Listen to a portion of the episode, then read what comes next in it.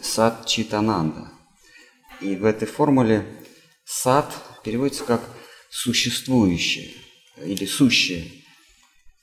Кто знаком немножко с Бхагавадгитой или вообще с, с ведической литературой в, в трактовке вайшнавов, а, знает, что вот эта формула сад Читананда является одной из ключевой формул, описывающей структуру бытия, структуру всего, всего сущего, а, описывающая положение дел а, в, в той области, которую мы называем существующее. А, надо также сказать, что несуществующего не существует. Поэтому все, что есть, все, что мы с вами наблюдаем чувствами, органами чувств, рассудком или воспринимаем непосредственно, непосредственное восприятие называется созерцание. Да? И созерцание, размышление и ощущение. Вот все, что мы воспринимаем с вами, о чем можем подумать, что можем представить, что можем ощутить, оно относится либо к категории существующее, либо к категории сознательное, то есть имеющие знания, сознательное, либо категория счастливая. Вот э, сад Читананда. Такова иерархия всего существующего. То, что мы с вами ощущаем, оно является а, предметом нашего восприятия. То есть оно, оно находится на заведомо более низкой ступени существования по отношению к нам. То есть если я могу что-то потрогать, да, о чем-то подумать, а, то есть сделать предметом своего исследования, оно относится к категории сад, существующее. Сам я, тот, кто осмысливает, а, ощущает, отношусь к категории чит, то есть обладающий сознанием. Только обладающий сознанием может рефлектировать, то есть может давать себе отчет о, о, о происходящем. При этом я ищу ананду, то есть я ищу счастье. А все живое, э, точнее все одушевленное, все, что имеет, имеет свойство размышлять, не просто существует и обдумывает, но при этом тянется к некой субстанции, которую мы называем счастье или блаженство, или по-гречески гармония. А, то есть любая букашка, любой, любой жучок, а, любое, любое все, что способно чувствовать, ощущать, мыслить, оно передвигается, оно двигает усиками или, или шевелит, мозг, шевелит усиками или мозгами только потому, что у него есть э, перспектива когда-нибудь стать счастливым. Вот если у живого убрать эту перспективу, сказать, что ты никогда не будешь счастлив, вот убедить его в этом, то жизнь его прекратится. Он просто перестанет существовать.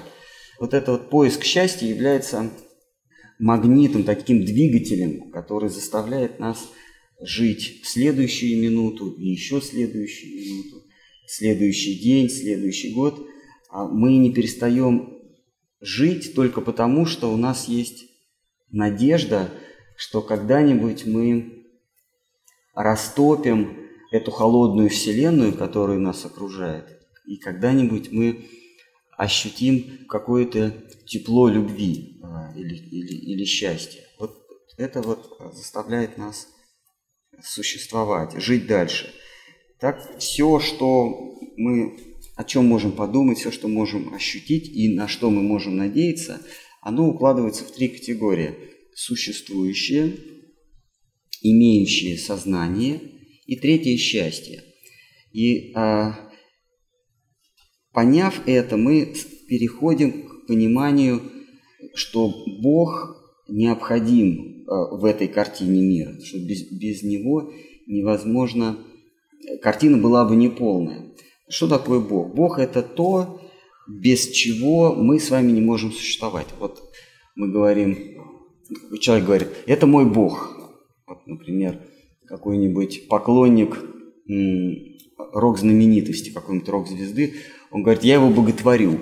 Или какой-то мужчина, или какая-то женщина говорит, я боготворю своего мужа, или я боготворю этого автора, или я боготворю свою жену. Что значит боготворю? То есть я признаю, что без этого существа я не могу существовать, не могу жить. Это, это и есть то самое Бог, о котором мы с вами говорим. И сразу я немножко перескочу. В понимании вайшнавов, или в частности тех, кто исповедует религию Шичтани Махапрабху, Кришна является Бог э, не потому, что о нем написаны красивые книжки, не потому, что древние мудрецы его, ему придали атрибут божественности, а потому что без него Вайшнав не мыслит существование. Это означает, я его боготворю. То есть он Бог, потому что без него, ну как я могу дальше жить? Вот. Кто-то не может жить без своей любимой собачки. Кто-то не может жить без, без аквариумных рыбок. Кто-то не может жить без президента. Постоянно занимается политикой. То есть он боготворит это. Вот Вайшнавы, они боготворят того самого Кришну, синонимом которого является слово «гармония». Кришна означает как раз гармония. Гармония или Кришна переводится как неотразимый. Вот для Вайшнава а, Бог – это неотразимый.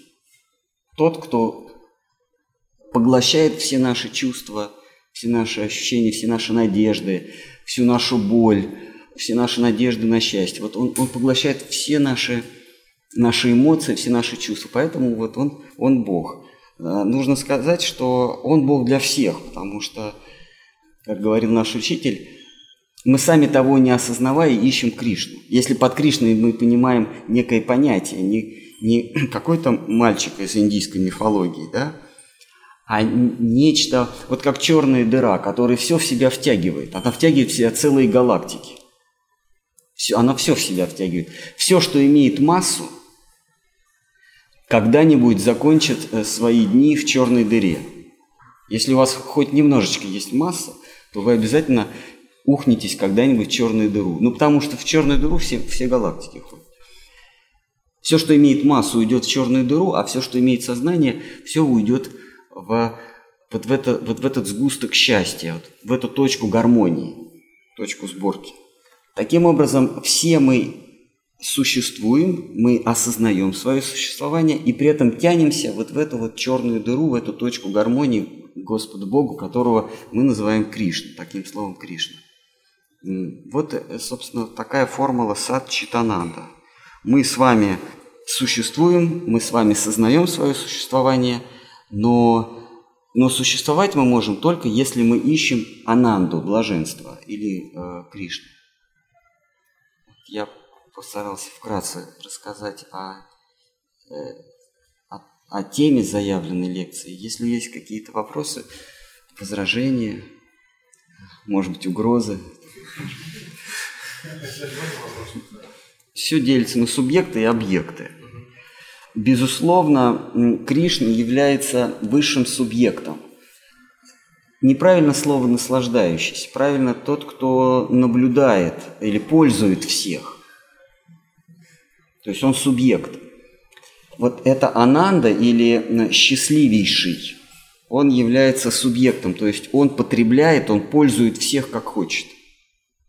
Нету никого, один из его эпитетов это Адхокшаджа, то есть нету никого, кто им бы пользовался. То есть никто им не, не, не сможет попользоваться. Более того, он пользуется всеми. А мы с вами, мы обладаем качеством и пользователя, и пользуемого. То есть он нами пользуется, а мы можем пользоваться тем, что находится ниже нас. Вот как есть по-моему, Ницше сказал, если долго смотреть в бездну, ты поймешь, что бездна смотрит на тебя. Э, что такое материальный мир? Это же относительное понятие. Материальный мир – это то, что, как Карл Маркс говорил, то, что дано нам в ощущении. Соответственно, у разных живых существ, в зависимости от развитости их чувств, разный материальный мир. У крота, его материальный мир не имеет зримых образов – Наш с вами материальный мир имеет вот образы. у каких-нибудь рыб, у них тоже, у них нету обоняния, у них их материальный мир э, немножко другой. Материальный мир – это то, что э, попадает в сферу наших ощущений, то, что дано нам в ощущении. Что такое материя? Материя – то, что дано нам в ощущении. Вот, поэтому мы не разделяем это, это понятие очень относительное. Мы, мы говорим о том, что есть мир в, в зоне наших ощущений – но есть мир, который находится вне зоны наших ощущений, от, от Хокшаджи, тот самый, непостижимый. Мы его называем словом духовный. Духовный – это то, что вне наших ощущений, материальный – то, что внутри наших ощущений. Соответственно, чем острее вы развиваете свои чувства, тем материальный мир становится больше и больше для вас. А, просто следуя опять э, философии, то есть если говорить там о философии, например, санки или какой-то другой ведической философии, говорится, что никогда не будет такого, чтобы э, все было в зоне наших ощущений. То есть всегда духовный мир, он, он будет существовать. Даже если вы все сделали внутри зоны своего ощущения, все смогли испытать, ощутить, всем насладиться, все равно будет хоть небольшая область, которая выпадает из сферы ваших ощущений, из сферы вашего понимания. Эта область называется духовный мир или мир, где э, живет Господь Бог. Правда, чтобы быть честными, надо сказать, что он всегда будет очень большим. Как бы мы ни расширяли зону своего влияния, Вселенная, она всегда будет больше, потому что она бесконечна. Вот. А, соответственно, Господь, Он всегда наслаждается или всегда испытывает все. Мы, нам дано право что-то испытывать, это мы называем материальным миром, а что-то будет испытывать нас, это мы называем духовным миром. А материя, она только предмет э, нашего наблюдения. Она не, она не может быть, то есть вот эти предметы, они не могут ничем наслаждаться, они предметы наслаждения.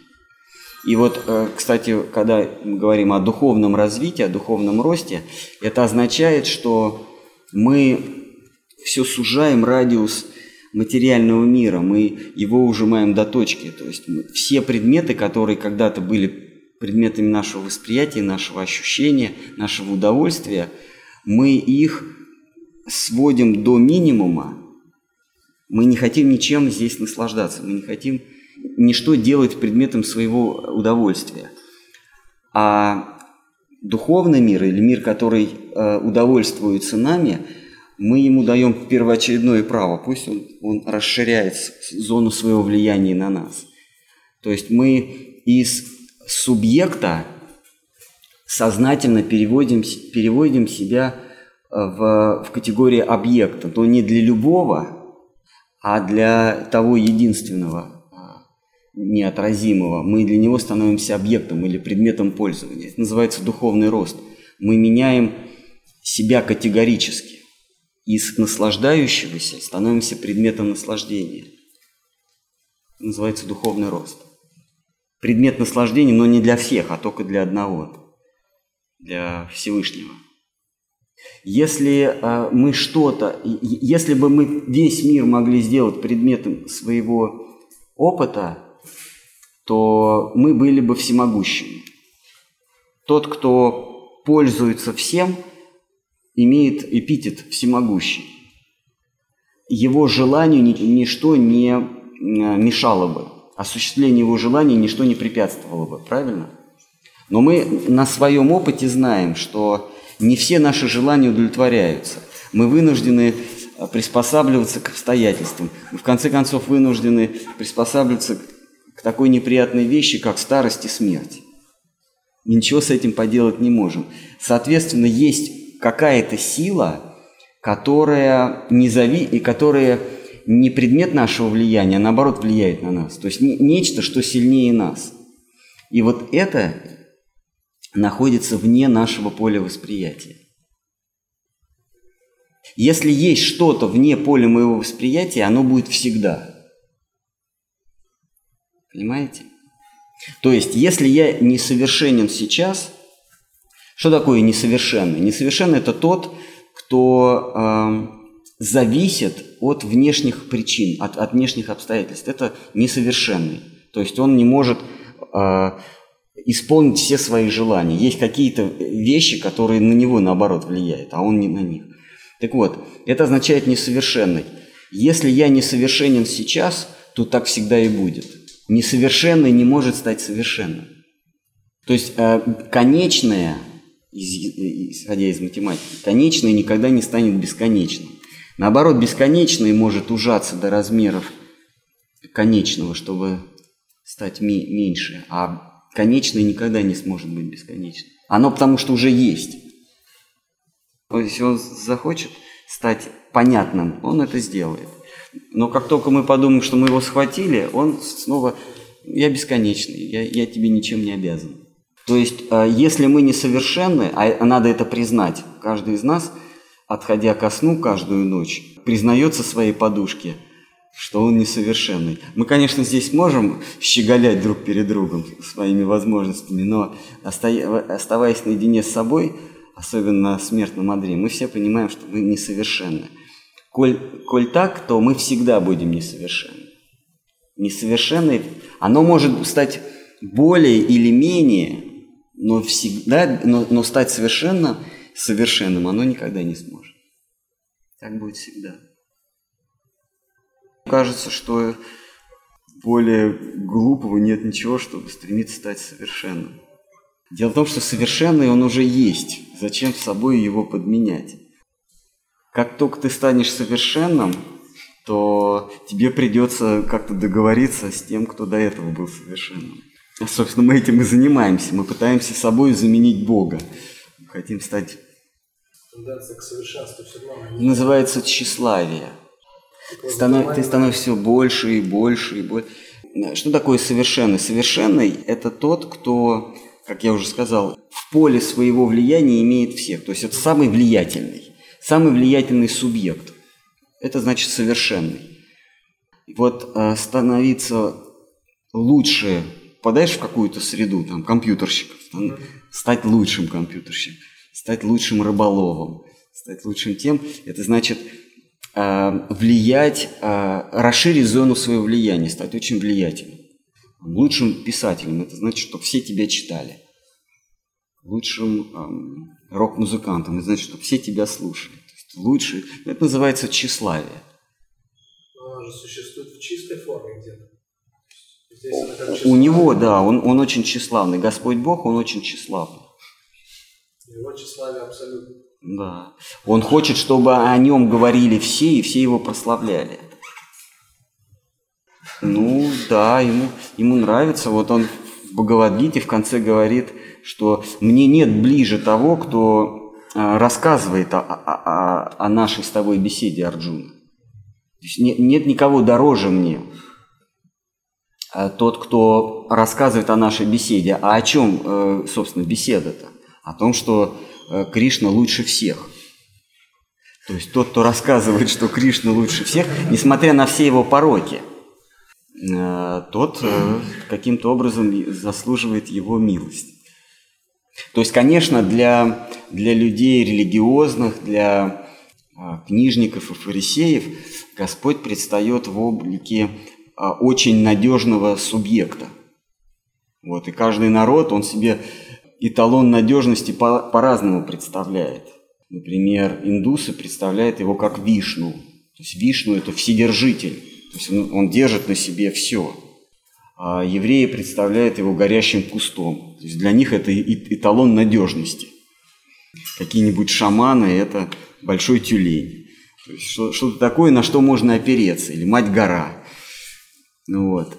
И Господь, Он эту, э, как бы вот эту вот басню, эту легенду, Он всячески поддерживает, что я самый надежный, на меня всегда можно положиться. Кришна даже говорит в Бхагавадгите, что если уж кому-то молиться, то молись мне, потому что я самый надежный. Вот все, что, все блага, которые ты получаешь через сил, силы природы, через дожди, ветра, какие-то стихии, все, урожай растет, солнце вокруг Земли вращается и дает тепло. Все, что ты, все, любые блага, которые ты получаешь в своей жизни, все равно идут от меня. То есть тебе как бы Центробанк э, деньги печатает, но кредит ты получаешь в каких-то маленьких банках. Но не они же ишью, да, не они же издают эти деньги. Они тебе передают. Точно так же вот эти силы природы э, в разных традициях их называют богами или стихиями, полубогами. Они нам дают э, какие-то блага, но получают они от Него. И Господь говорит, что если уж кому-то молиться, молись мне, потому что я самый надежный. Вот, вот, вот он эту идею очень хорошо, эту, эту басню, что он самый надежный, он очень хорошо поддерживает в живых существах. Вот. Когда спрашивают, кто самый надежный? Ну, Господь Бог. Он мне все дал. Но на самом деле он является сверхненадежным. То есть на него вообще нельзя положиться. Но это он скрывает. Это он говорит э, во втором томе мертвых э, Бхагавадгиты, это, который называется Романанда Самвада, где Кришна беседует с Арджуной, но уже переодевшись, они уже там по-другому. Там он говорит, что на самом деле Господь Бог чрезвычайно ненадежен. А, за ним надо постоянно бежать. То есть счастье, оно ненадежно, его нельзя схватить. Да, в, в терминологии Вайшнавов счастье и Бог – это одно и то же, это синоним. Его нельзя ухватить, за ним надо постоянно бежать, все время бежать ускользающая красота, да. То есть мы счастье связываем с, нек- с некой надежностью. Вообще вот в мире символов вот ведических а, Вишну у него на груди нашла вечное пристанище богини Шри, богиня удачи, богиня благо- благоденствия. Мы знаем, насколько удача не постоянна. Она постоянно, она, она все время от нас отворачивается. Она подмигнет, мы только за ней побежали, а она уже Извини, я, я, я теперь другому принадлежу. Я секунду назад подмигнула другому. Но сама она нашла убежище на груди у Вишну. Она всегда у него, то есть она его считает надежным. Сама она ненадежная, но она его считает надежным. Такой вот символ, да, вот Господь рисуется всегда с символом Шриватса, да, удачи, знак Шри. А, и все мы э, связываем счастье, мы думаем, счастье это когда все надежно. Но надежно это не счастье. Я не говорю, что это горе, я говорю, что это не счастье, а это некое успокоение, а, это благополучие. Шри еще переводится как благополучие. Благополучие. Но это не, не там, это еще не счастье. Благополучие это не, еще не счастье. Вот Вишну, да, Господь Вседержитель, вот он есть эталон благополучия. Но если живое существо ищет дальше, ищет счастье, то он, оно должно расстаться с этой идеей, что в Господе оно найдет благополучие. Оно найдет мятежность, вечный поиск, разлуку, томление духа, вот эту вот надежду. Из этого состоит счастье. Постоянный поиск, поток – то есть если Вишну, он застывший, то Кришна, его, его можно увидеть только со спины. Вишну нельзя э, увидеть со спины, он всегда поворачивается лицом, как голограмма. А то, что выше него, это, это даже уже не Бог, а это что-то выше Бога. Некая, некая точка счастья, вечно ускользающая, она его, ее с лица нельзя увидеть, только со спины, всегда убегает. Ну что, есть какие-нибудь, может, прошу? Тогда получается, что высшая цель Вайшнава – это всегда охотиться вот за этим ускользающим, а, а счастье где? Это он и есть. А, но это ты всегда к нему приближаешься, но никогда не можешь приблизиться. Никогда. То есть счастье необретаемо, как конечный результат. Это только как процесс. Оно необретаемо, но оно, если захочет, может остановиться. Как часто это случается, когда оно хочет остановиться? В нашем случае это никогда. А вот э, в, в десятой книге Шимат Бхагаватам, когда оно не зашло к живым существам на, на поляне в, в ночь полнолуния, пол, полнолуния в, в, в этом любовном хороводе, то вдруг живые существа, к которым он не зашел, он счастье, они вдруг почувствовали непомерную гордыню, что вот теперь Господь мне принадлежит. И он тут же убежал. И они стали его искать. Они его ищут и ищут. И только когда они окончательно отчаялись, когда они все посходили ровным счетом с ума, они вдруг стали, кто-то из них стал притворяться теленком, которого Кришна пасет, кто-то пастушком, кто-то там э, э, блеять, э, мычать. Ну, у всех там, значит, произо, произошел сдвиг по фазе, произошло помутнение рассудка и, и совершенное отчаяние. Тогда он говорит, ладно, ладно, я, я на самом деле никуда не, не исчезал, просто ваша гордыня, она меня, а, она заставила вас меня не видеть. Вот сейчас у вас гордыни нет, я, я вот, я как и был. То есть то, что он исчезает, это по нашей вине. Мы просто хотим его схватить. Присвоить. Присвоить, да, сделать своим свойством. Счастье как свойство. Они же нас обманывают, эти, они говорят, а хочешь быть счастливым, будь им. Это ложь.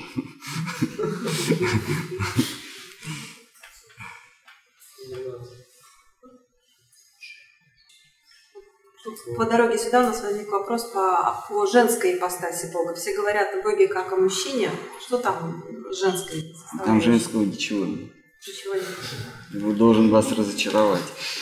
По крайней мере, в этой жизни. Потому что когда в следующей жизни вы родитесь мужчиной, вы, э, ну, эта тема для вас не будет болезненной.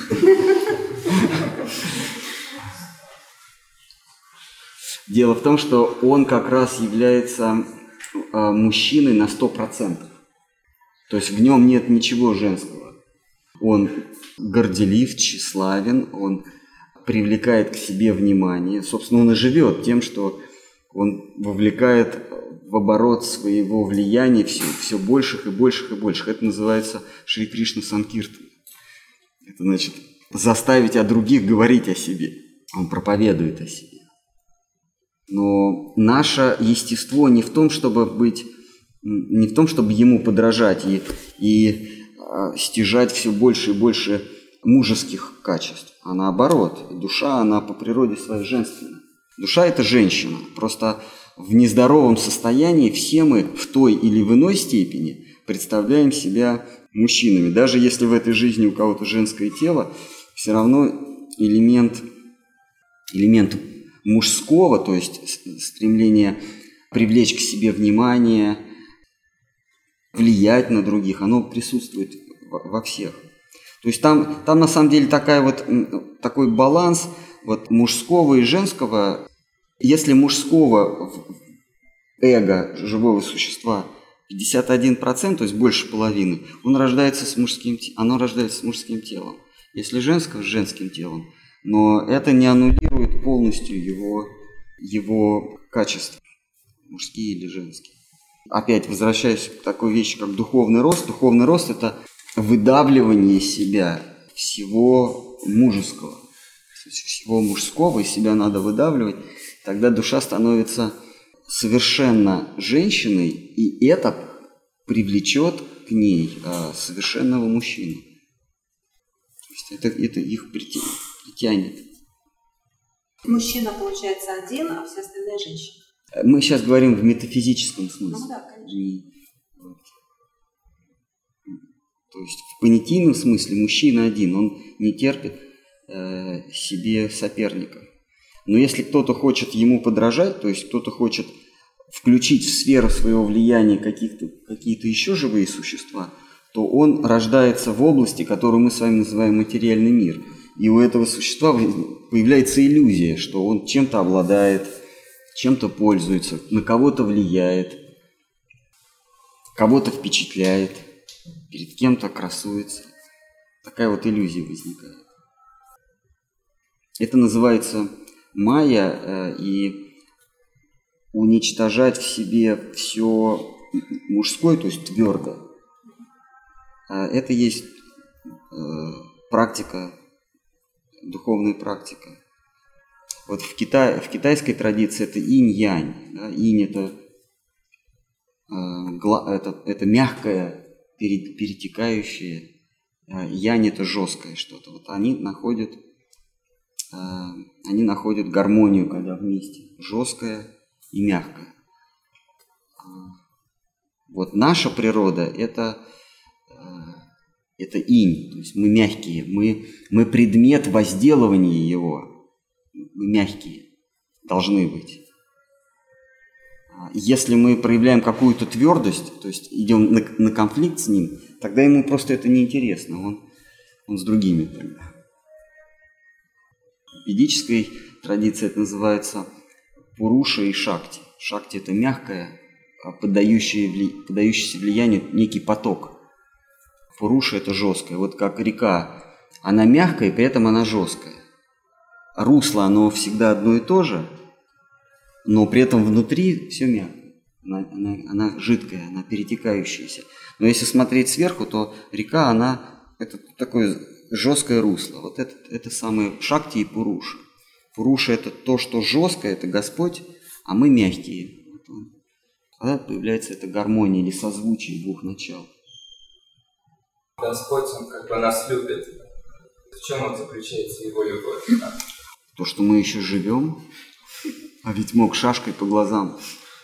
Э, любит, Он дает нам свободу. В этом любовь. Проявление любви – это дать свободу. Э, не ограничивать свободе воли. При этом, давая нам свободу воли, он а, ограничивает свободу действий. Потому что нас слишком много, если у каждого будет свобода действий, то, появ... то возникнет хаос. Он, собственно, и возникает, тогда Вселенная уничтожается. Вселенная – это постоянная борьба гармонии и хаоса. Или космоса и хаоса в греческой мифологии. Космос – это порядок, хаос – это беспорядок.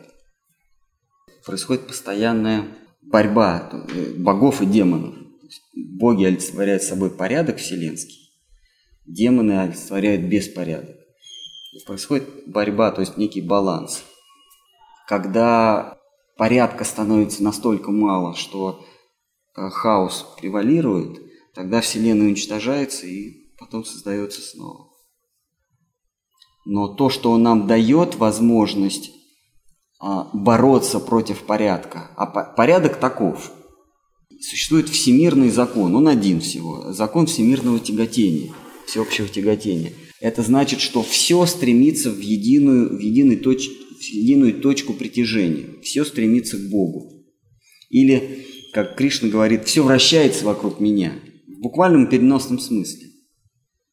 Если мы говорим о Кришне как о черной дыре, то действительно все вращается вокруг него. Если мы говорим о Кришне как о красоте, то все сознательное, все, что имеет мысль, все, что имеет чувство, оно живет вокруг, вращаясь вокруг красоты, то есть в поиске красоты.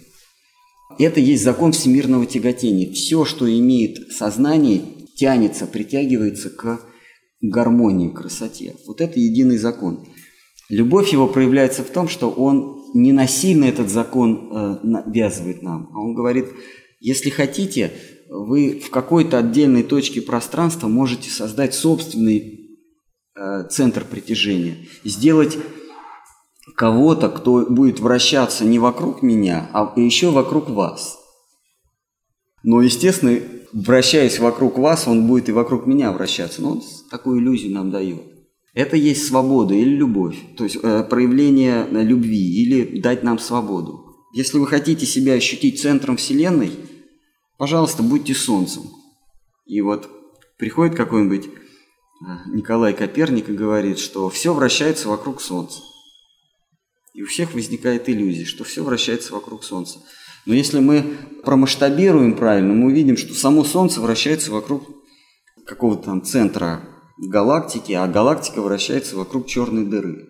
В конце концов, все вращается вокруг него, вокруг Кришны. Но он позволяет нам ощутить иначе. Это и есть любовь. Любовь – это когда, ну, ты свободен, поступай, как считаешь нужным. Всех по-разному. Кто-то теплит в себе надежду стать очень влиятельными.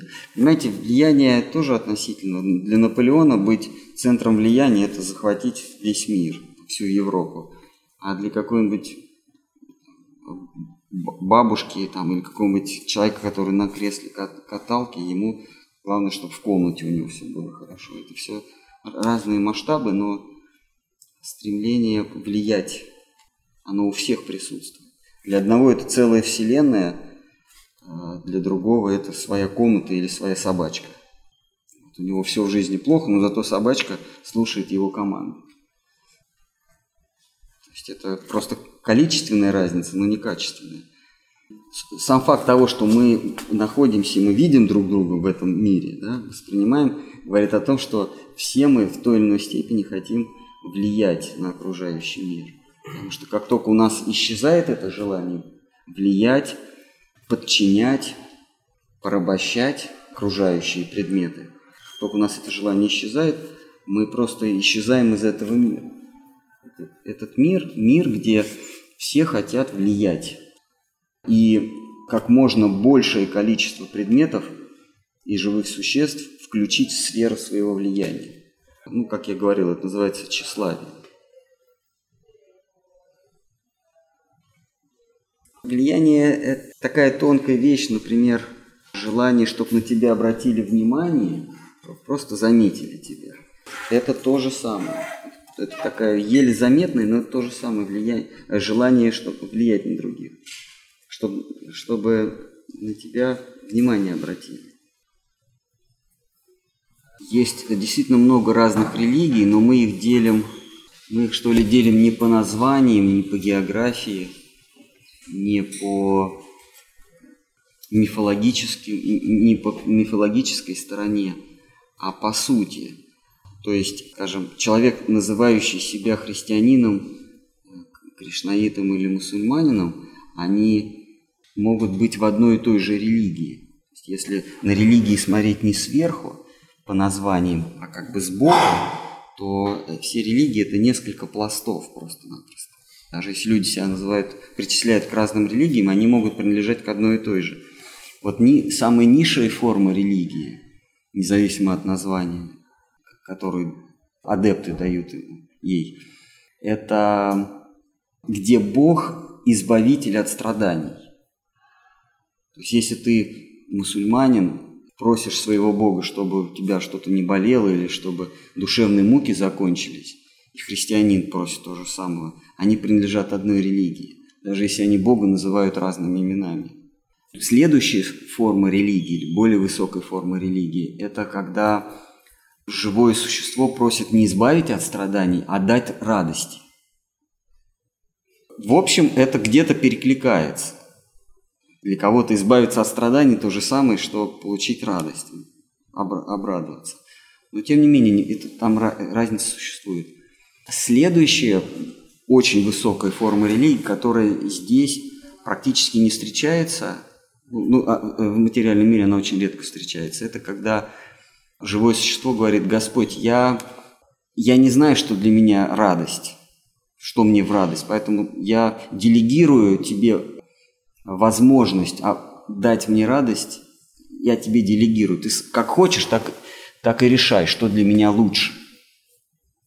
Вот на, на нише, на предыдущей ступени человек или там живое существо просит, я хочу вот это, вот это и вот это, это меня сделает счастливым.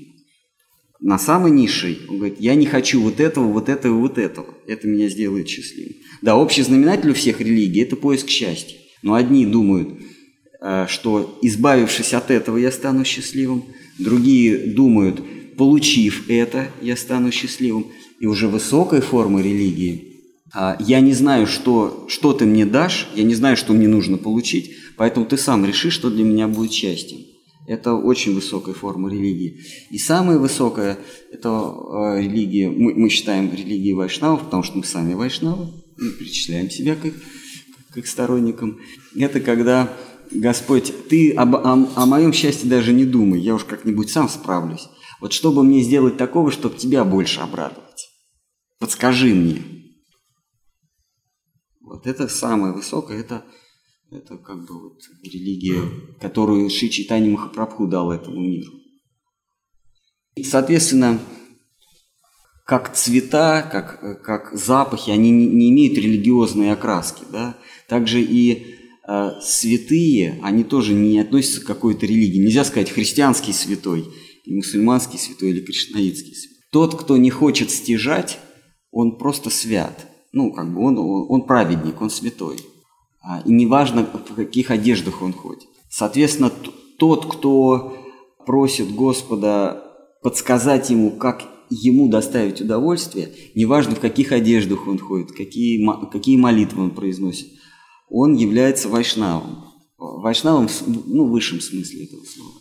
Не вайшнавом, который имеет формальные какие-то признаки. То есть он не от мира сего, вот еще так называют.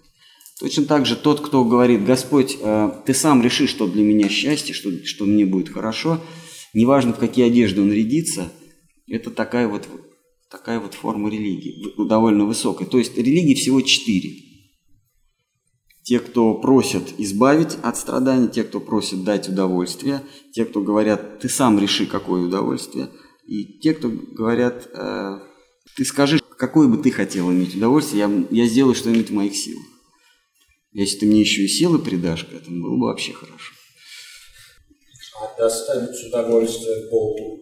Вот это высшие формы э, религиозного чувства. Какого эталона мы здесь отталкиваемся, говоря, выше или ниже?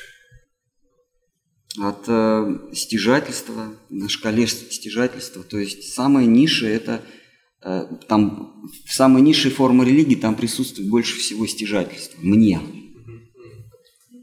Потребительство, да. Самая высшая точка – это когда меня вообще нет, то есть ты даже не считайся со мной. И Господь э, Кришна, Он подсказывает, что является высшей формой Ему служения, что Ему приносит удовольствие. Это когда мы всем вот этим прочим представителям религии говорим, какой он хороший, на самом деле какой он хороший. Хотя это не всегда так.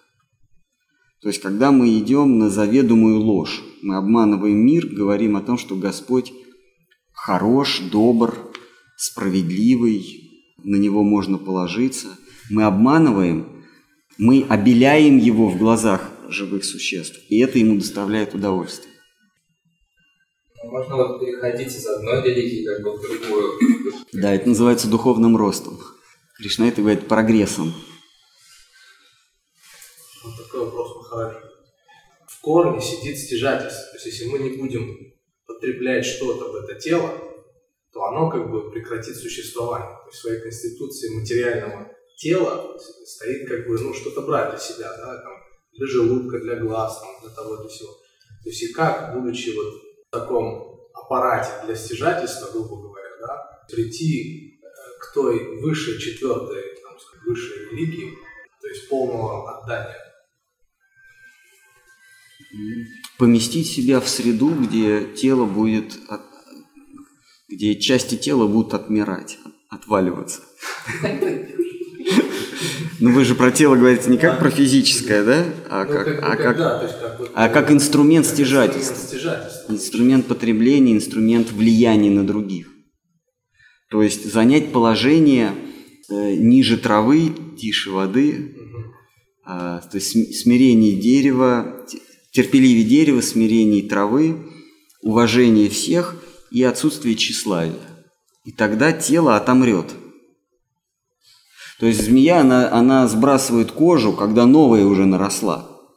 Если со змеи содрать кожу, когда еще старая не наросла, она умрет. Вот наше тело э, изнутри, до, до того, как оно умрет, когда погибнет эта вот кожа, когда отвалится – там уже новое выросло. Мы его, правда, если подрежем, мы там его не заметим. Но на тонком уровне, на, у, у, на уровне сукшмы, то есть этого тонкого тела, оно уже там есть. Мы его не видим, но, но прозревшие мудрецы, там они какие-то, кто обладает видением каким-то, они видят, что кем ты родишься или кем ты до этого был. Но если не питать то тело, то оно так и не вырастет, а старый развалится. Не питать чем? Желаниями приобрести. То есть, если мы в этой жизни оставляем неудовлетворенные желания иметь больше, чаще, да, а, больше стяжательства, то оно не растет, не растет, не растет. Тело, оно растет желаниями. Эти желания превращаются в действия, а действия э, обращаются в наличие инструментов. То есть мы, мы желаем, мы делаем, и вот эти поступки, которые мы совершаем, они э, приносят результаты в виде э, органов органов чувств, новых органов чувств. Вот оно там выросло, какое-нибудь там собачье тело у нас уже выросло, а потом человеческое отпадает, а рождается собака. Фильм, помните, «Чужой» там, по-моему, да, вот на какой-то арктической станции там вылезали вот эти Ну, примерно так. Вроде еще человек ходит, а там внутри уже вот эта штука склизкая такая. Проявление формы, ну, грубой формы, скажем, того же, ну, той же святой личности, к примеру. То есть это уже не, не то, что мы думаем, да? Но он по милости своей показывает нам, дает нам форму, а, доступную нашему ощущению. Но, но слово, которое он говорит, оно не от мира сего. Тело-то от мира сего, конечно. А, тело от мира сего. Ну да, тело. Но мы с вами не можем жить в мире чистых идей. Мы не способны на это. Мы видим глазами, слышим ушами, нюхаем носом. А, хотя это, эти э, инструменты, они не являются необходимыми для того, чтобы видеть, слышать и чувствовать. То есть нос, э, глаза и уши, они не являются необходимыми. Но мы привыкли к этим костылям, поэтому Господь нам посылает идею, имеющую ос осязаемые формы. Эта идея называется шригуру. То есть мы, у нас еще приемник не настроен так, чтобы мы идею могли непосредственно из духовного мира воспринимать. Поэтому идея, она как бы принимает очертания – который говорит, показывает что-то ну, для нас, для нас. Если бы не было носа, были бы запахи? А, были бы, но мы их воспринимали бы не носом. Потому что мы не носом воспринимаем запахи, а чувством. Как это чувство называется? Обонянием. Мы запахи воспринимаем обонянием. Нос для этого необходим, как во сне. Мы можем видеть и, чувствовать, но при этом нос и уши, э, то есть мы слышим звуки, но не ушами. А для красоты, да? Мы, просто это костыли, которыми мы, мы ощущаем, мы, которыми мы запахи испытываем. Мы не умеем ничем другим запахи воспринимать, кроме как носом. Также и, и звуки мы можем только ушами воспринимать, но звуки не исчезают, если исчезает ухо. Потому что мы слышим же голоса. Вот слышат люди, да? В каком ухе звенит? Голоса слышат, но не ушами. Вот точно так же и идея. Она существует, но мы привыкли идеи воспринимать умом, мозгом, умом.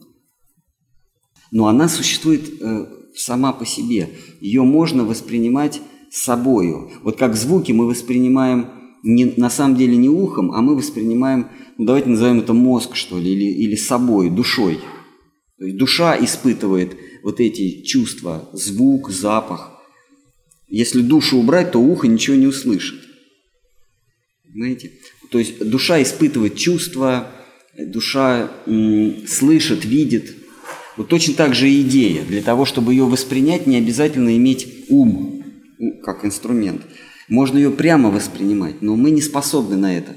Вот Господь по своей милости, Он нам присылает идею, облеченную в форму, которую мы с вами можем воспринимать. Э, буквы, звуки какие-то, образы, какие-то картины.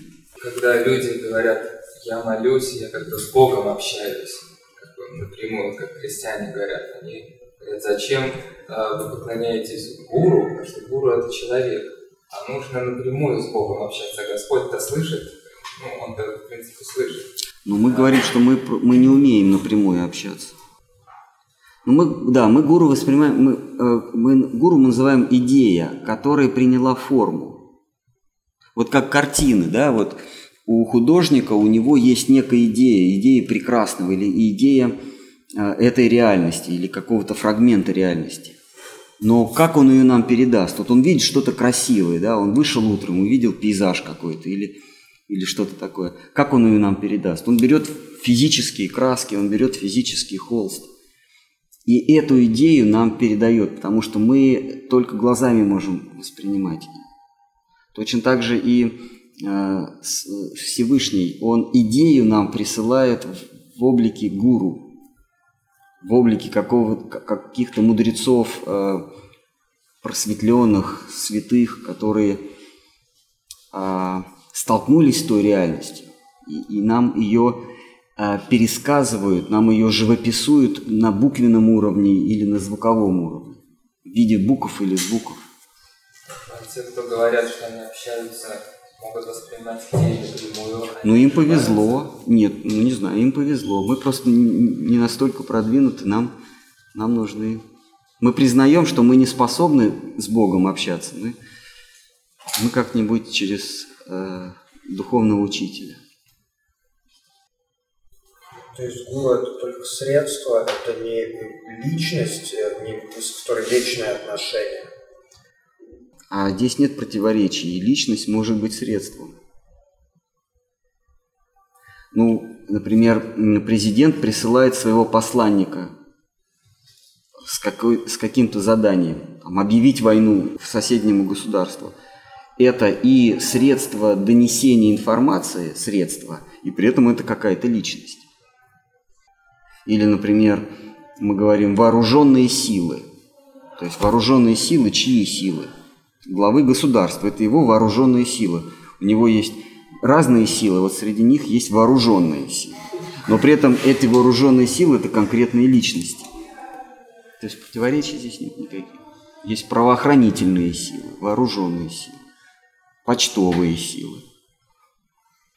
Ну что, Наверное, мы исчерпали все, что можно было исчерпать. Духовное развитие – это увеличение в себе смирения, терпения, уважения к другим и отсутствие тщеславия. В принципе, вот этих четырех достаточно. Это и есть духовное развитие. Ну, а какие у нас э, негативные качества? Это только тщеславие, то есть гордыня. Это все уходит. Зависть. Это уходит. Э, уважение к другим – это и есть э, антипод зависти. Ну вот люди, которые достигли просвещения, они ощущают радость, гармонию? Не знаю, мне кажется, это такое внутреннее чувство, что они не делятся этим с нами.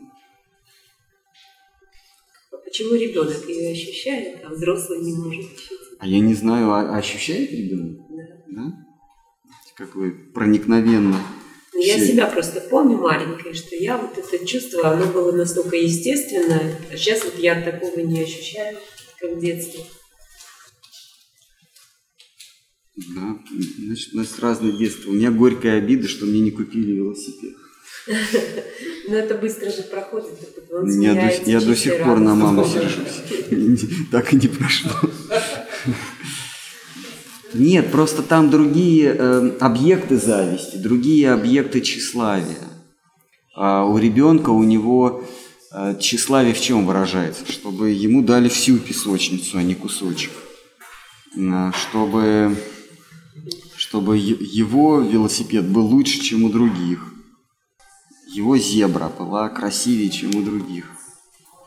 А его машинка была лучше, чем у, у друзей. Когда он вырастает, то просто машинка увеличивается в размерах. Она уже обязательно должна быть спортивная, двухдверная. Но он все равно не ощущает вот от этой машины столько радости, как вот от той первой. Я не могу ничего сказать. Все равно не сравнивать. Мне кажется, ну, радость я бы... с радостью. Вот. Мне кажется, это, это одно и то. Ну, может быть, там количественная э, разница, но качественная, что ребенок э, хвалится своей машинкой перед друзьями, что взрослый – большой машиной. Просто ребенку для того, чтобы получить маленькую машинку, нужно топнуть ножкой и заплакать, ему тут же ее принесут. А, а взрослому нужно работать год-два, чтобы такую вот дорогую парше. Э, э, это, понимаете, количественная разница, не качественная. Общий знаменатель – это впечатлить других сделать, э, заключить их в сферу своего влияния, чтобы они тебе завидовали, что ли, или, по крайней мере, вот они думали бы сейчас о чем-то, а теперь они думают о твоей машине. Представляете? То есть вы как кардинально меняете русло их жизни. Вот он пришел бы домой, попил пиво и посмотрел футбол, но он накануне увидел твою новую машину, и теперь ему не до футбола и не до пива. То есть его вечер принадлежит сейчас вам. Ну, что это хорошего? И он думает, как бы тебе отомстить. Вот и Твою я. машину. Вот и я думаю, чего в этом ну, а что хорошего. в этом хорошего? Меня лично это пугает, наоборот. Я стараюсь быть незаметней в этом плане. Ну, я вообще вижу, что у вас э, Да, с, наверное, с духовным- не то. с духовными качествами у вас все в порядке. Нет, не думаю так. Ну. практике вот вы сказали, что духовная эволюция сознания души это ну, как бы смена пола духовная. Я вот сталкиваюсь вот с такой проблемой, ну, я тут живу в вашем, там, стараюсь вайшнавам служить. Вот, е- когда вот я вижу, что многие вайшнавы, они ну, как бы не хотят менять пол, то есть если, если я э, сталкиваюсь вот с такими проявлениями, то есть грубого такого мачизма, то есть когда человек ведет себя не как слуга, вашими сме- смена пола, оно а нет. там альфа-самец такой приказывает. Это не отлично, у вас есть, у вас есть повод э, воспитать в себе Мачо. качество смирения. А вы хотите, чтобы они перед вами смирились? Чтобы, чтобы в вас они признали мачо, да? Нет, нет. То, то есть почему он так себя ведет?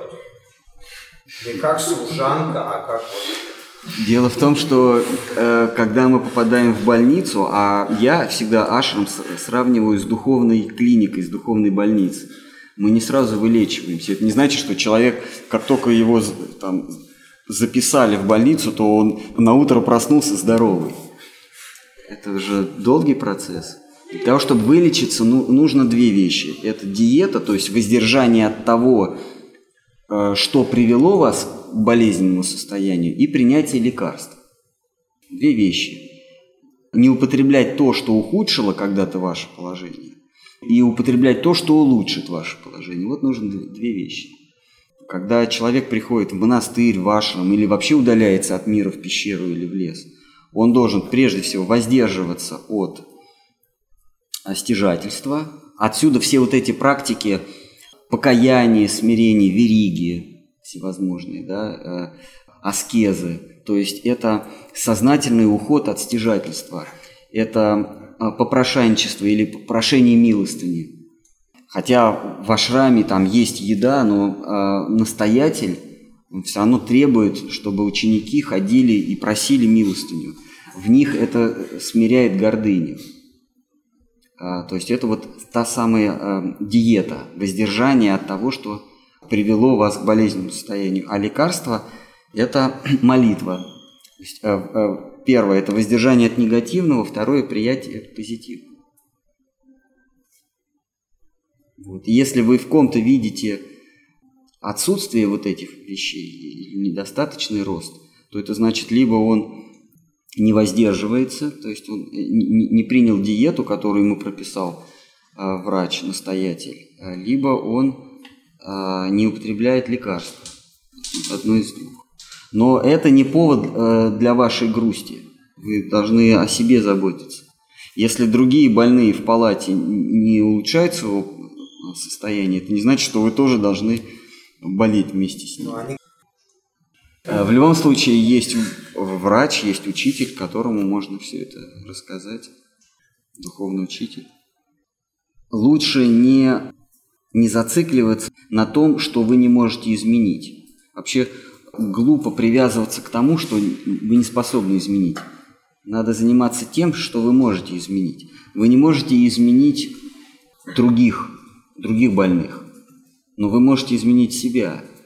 И наши учителя осторожно намекают, что изменив себя, вы видите мир по-другому. И то, что вам когда-то казалось мачизмом и несправедливостью, а окажется, что это э, был урок для вас. Чтобы изменить мир, нужно изменить свое видение этого мира. Мир не таков, как он есть, а таков, как мы его видим. Духовный рост является совершенством? Это рост к совершенству.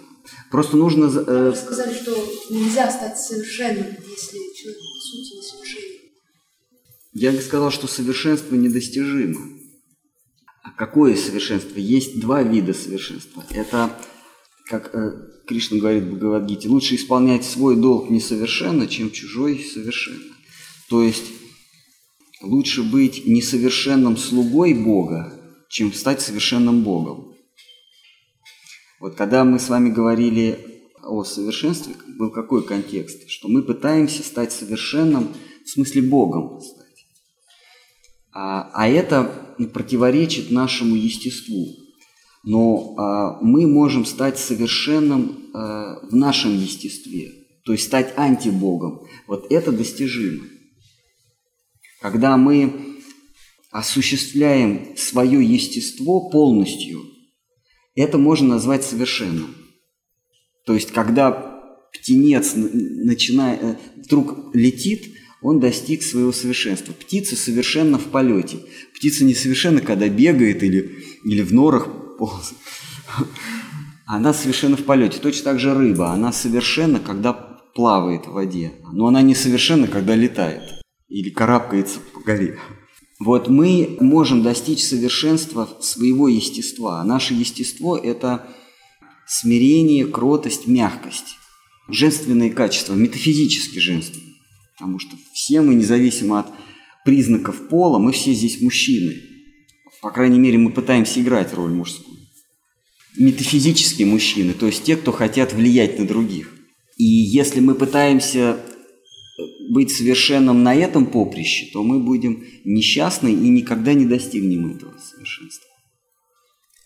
А, а если мы будем играть на своем поле, то есть быть, стремиться к совершенству на своем Э, поприще, то это достижимо, но это слишком нагло, конечно. Потому что и здесь уже положение совершенной женщины занято. Мы можем ей прислуживать. И в этом наше совершенство. Быть слугой совершенной женщины. То есть есть совершенный мужчина, у него есть антипод совершенной женщины. Если его зовут Кришна, то ее зовут э, Радхарани. Вот она совершенная женщина – а мы можем быть в ее орбите и помогать ей как-то. Э, даже не ей, а слугам ее слуг и их слуг. Слуга, слуги, слуги, слуги. Вот есть понятие йога. Йога означает саити, слияние. Э, а приставка бхакти, карма, гьяна, там еще всякие йоги – это указывает на путь, э, на способ, с помощью которого э, происходит это самое саити. Э, вот карма-йога – это саити с высшим, который мы не даем определения, который некий абсолют, брахман, дух, путем исполнения действий без привязанности.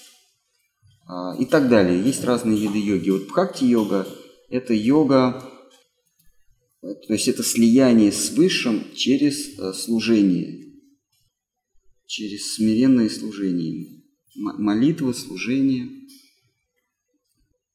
При этом нужно понимать, что а, способ определяет форму э, предмета, с которым, к которому мы э, этим способом идем. Есть расхожее заблуждение, что все цели ведут к одно... Э, все, все пути ведут к одной цели. Это неправильно. Путь задает ту самую цель. Это все равно, что говорить, что любая масса, брошенная в желудок, э, ведет к, к насыщению. Поесть, цель поесть – это насытить себя, э, зарядиться силами какими-то. Да, и кто-то может сказать, а неважно, э, что мы будем бросать в желудок, мы зарядимся силой. Неважно, там мы будем опилки деревянные там, или, или булочку за 28 или яблоко. Цель, э, цель будет достигнута, мы насытимся. Это неправильно. Точно так же, э, это пример, да, это, э, так, так же с йогой. Кто-то говорит, какую бы духовную практику ты не осуществлял, все равно все вы придете к одной цели. Нет. Как нельзя насытиться кирпичами, опилками, строительным мусором. Ну, как бы это явный пример, да? А вот, например, булку взять, ты ее поела, а сытости нет. А можно съесть яблоко, и насытиться. То есть помимо массы, э, любая пища состоит из апаны, то есть массы, и праны, силы, какого-то жизненного заряда там, да, какого-то тепла, что ли, какой-то энергии. И можно съесть много массы, но при этом не зарядиться, а можно съесть мало массы, но если там много силы, то можно зарядиться, можно насытиться. Также и с йогой. Они говорят, что бы ты ни делал, все ведет к одной цели. Это не так. Цель – это соитие, да, это счастье. Те, кто говорят, что каким бы способом, медитацией, трудом, благотворительностью, там, помощью другим, воздержанием, аскезами, чем бы ты ни занимался, или какие-то там боевые искусства, все, все приведет к, к этому самому блаженству, к счастью. Нет, так же, как с пищей, так не работает. Если вы действуете без привязанности к труду, то вы достигаете свободы. Но если вы действуете служа высшему, то вы достигаете не свободы, а любви. Просто нужно понимать, какая цель вам нужна. Избавление от страданий, то есть свобода от страданий, или любви, но там присутствует и какие-то переживания, какие-то эмоции, которые можно называть и страданиями даже. Но зато там жизнь. Штанга-йога к чему приводит? Штанга-йога приводит, я даже не знаю, к свободе, наверное. По-моему, созерцание Господа. А, вот саити, но с, с такой ипостасью Бога, с которой невозможно интерактивно участвовать. То есть вот саити ты, вот как после долгой разру, разлуки, раз и смотрите друг на друга. В каком-то смысле это саити. Но, но это не полный саити. Нельзя с ним поздороваться, нельзя ему сказать, где что был. А это созерцание, ну, если ну, с вечностью, оно как будто ты вечно смотришь? Это? Да, ты смотришь вечно, и от этого испытываешь несказанное блаженство. Бездна, и вы, вы смотрите друг на друга. Ну, ну, всегда хорошо, в общем. Там нет, там нету переливов эмоций, нету эмоциональной э, игры, нету разлуки. В бхакти-йоге есть разлука. Вы, вы видитесь, не видитесь. Но когда вы не видитесь, то ваше стремление, ваша тяга только увеличивается. Кришна, когда он уехал из Бриндавана, он говорит своим через Утхаву своим подружкам, говорит, что я на самом деле никогда не уезжал, просто вы меня не видите. Но из-за того, что вы скучаете, тоскуете обо мне, а, я становлюсь вам ближе. И более того, когда, когда я рядом с вами, я могу убежать. А когда вы тоскуете обо мне и меня нет рядом, я, я никуда не денусь единственный путь это, – это вернуться к вам. То есть, когда мы, мы разлучены, то все, что я делаю, это сближаюсь с вами. Поэтому это состояние випроламха, разлука, оно является более высоким, чем совместно. И вот аштанга-йога – это, видимо, наблюдение. Вот вы просто встретились и смотрите друг на друга. Это приятно, но там нету жизни ну вот если сравнивать материальный мир, да, то вы вернулись из тюрьмы. Материальный мир сравнивать с тюрьмой, то вы, вы вышли на волю. Приехали домой, позвонили, жена открыла, и вы стоите, и теперь вы вечно стоите, смотрите друг на друга. Себя помнишь в этот момент? Не знаю, я просто... Я, а, тут я личным опытом не могу поделиться из-за отсутствия Ионова. Чисто теоретически. Ну что, давайте споем тогда. Yashomati Nandana Vraja Varunagara Gokula